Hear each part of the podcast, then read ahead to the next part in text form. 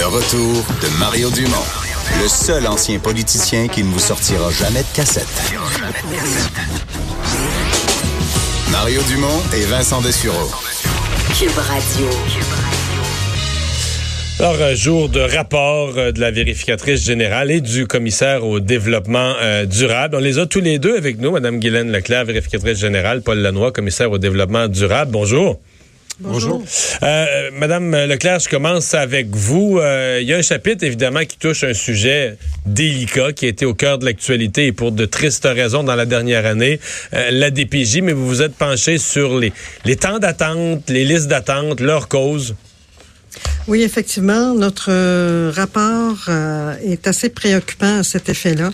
Euh, relativement au temps d'attente, on constate que pour les trois DPJ qu'on a audités, soit la capitale nationale, l'Estrie et Montérégie, bien les temps d'attente avant, on peut pas parler de temps d'attente, mais de délai entre le moment où un enfant est signalé pour euh, et le moment où on met en place, euh, on les qu'on applique les mesures qu'on aura pour corriger la situation de l'enfant, mais ça varie entre 158 jours et 226 jours.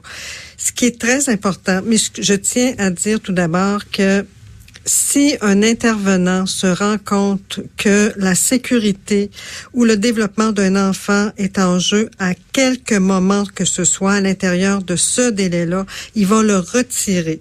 Euh, Donc, vous, nous dites, il y, a, y a, le temps d'attendre, il y a néanmoins une soupape d'urgence, pour peu qu'on se rende compte de l'urgence. Absolument, il y a une soupape d'urgence. Euh, d'autre part, euh, ce que nous disons, bien qu'il y ait une soupape d'urgence, mais on ne considère pas certains risques qu'on devrait considérer alors, euh, parce qu'il faut comprendre que les, euh, les agents, ils ont une tâche euh, très importante et à chaque année, ben, maintenant on a environ 126 000 de 126 000 plaintes auprès de la DPJ et ce qui fait que, et ça, ça augmente d'année en année.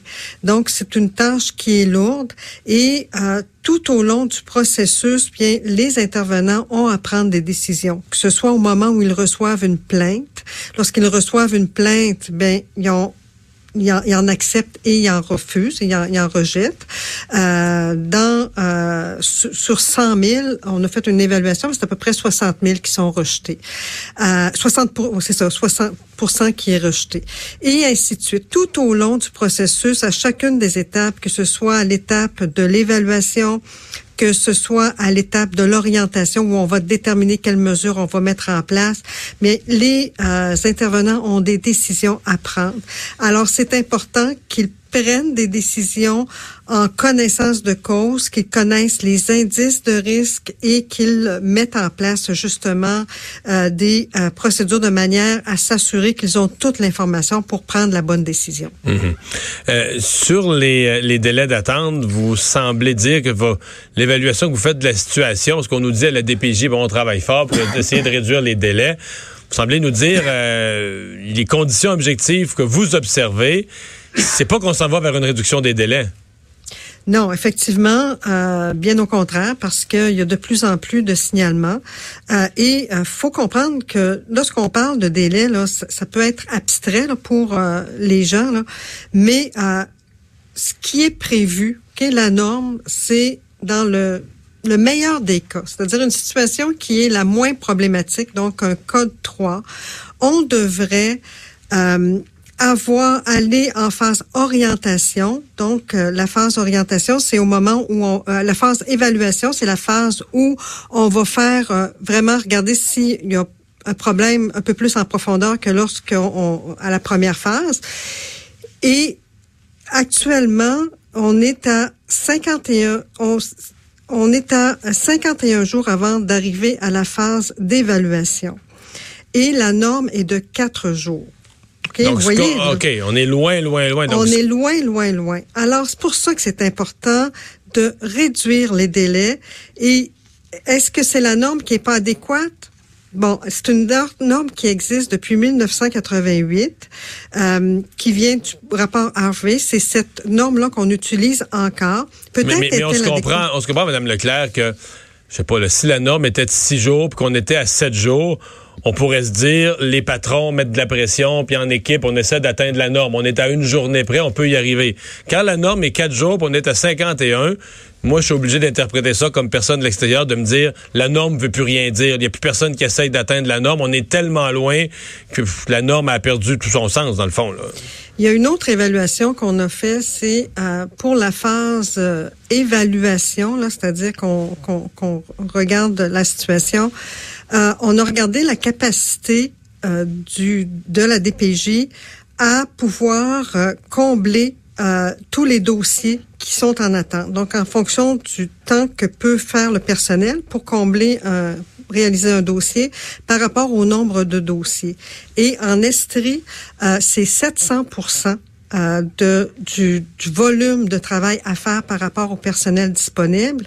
Et euh, dans le cas du de Montérégie, c'est autour de 300 par contre, on constate qu'à la capitale nationale, eh bien, ils ont l'établissement de qui relève la DPJ, parce que la DPJ relève d'un établissement qui est généralement un CIS ou un CIUS. On se rend compte que l'établissement a fait le choix d'y mettre plus de euh, personnel, ce qui fait que à la capitale nationale pour la phase évaluation, eh bien, on est, euh, c'est adéquat là, le nombre de dossiers qu'il y a mmh. à, à, traiter par rapport au, à, au personnel. Monsieur Lanois, euh, commissaire au développement durable, qui est aussi avec nous. Euh, de votre côté, le, chapitre qui retient l'attention euh, dans, dans le rapport, c'est celui sur, je vais dire le mot savant, mais les craintes qu'on a avec l'antibiorésistance, c'est-à-dire la résistance que l'humain peut développer à des antibiotiques s'il en consomme, notamment encore pire quand on est plus jeune ou enfant, euh, dans la viande. Et là, vous euh, envoyez un signal d'alarme au MAPAC, au ministère de l'Agriculture, des Pêcheries, de l'Alimentation, concernant l'encadrement euh, qu'on fait de l'utilisation des antibiotiques dans des animaux qui vont servir pour la viande. Oui, exactement. En fait, euh, la résistance des bactéries aux antibiotiques, c'est vraiment une problématique de santé publique euh, qui est reconnue par euh, plusieurs organisations comme l'Organisation mondiale de la santé. Donc, on s'attendrait à ce qu'il y ait des efforts qui soient faits pour réduire l'utilisation d'antibiotiques chez les, les animaux, qu'il y ait des incitations qui soient données, que le ministère ait de l'information à ce sujet-là, et entre autres qui réglemente des usages euh, d'antibiotiques qui sont reconnus comme étant non appropriés. Et il y en a deux euh, qui font consensus. D'abord, on ne devrait pas donner des antibiotiques à des animaux comme facteur de croissance, donc comme stimulant à la croissance uniquement.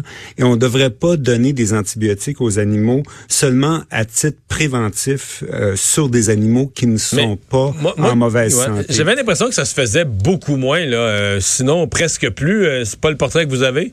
C'est en fait euh, très difficile d'avoir de l'information à ce sujet-là. Le MAPAC n'a pas un système d'information pertinent euh, pour euh, nous donner de l'information donc là-dessus. Il y a des secteurs de production animale qui se sont donnés eux-mêmes soit des systèmes d'information, soit des cibles à respecter, mais c'est un audit qu'on fait au MAPAC et le MAPAC donc ne pouvait pas facilement nous renseigner là-dessus. En résumé, vous nous dites euh, le MAPAC n'a pas un portrait ou un suivi très sérieux de, de cette réalité-là.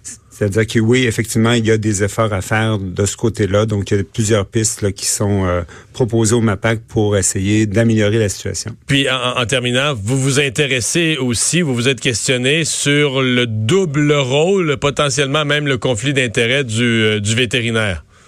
Ben, essentiellement, là, il faut quand même pas perdre de vue qu'il s'agit d'un rapport qui touche le MAPAC. Le MAPAC mhm. n'a pas nécessairement euh, juridiction là, sur l'ordre des médecins vétérinaires.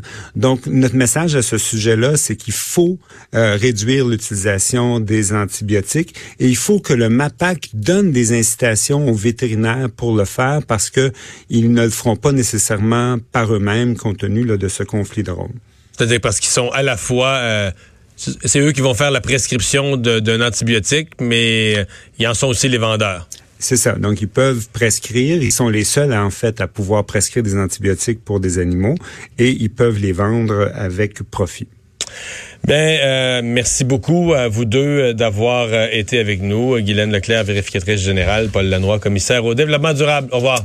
Merci, au revoir. Au revoir. On va s'arrêter tout de suite. Les sports dans un instant.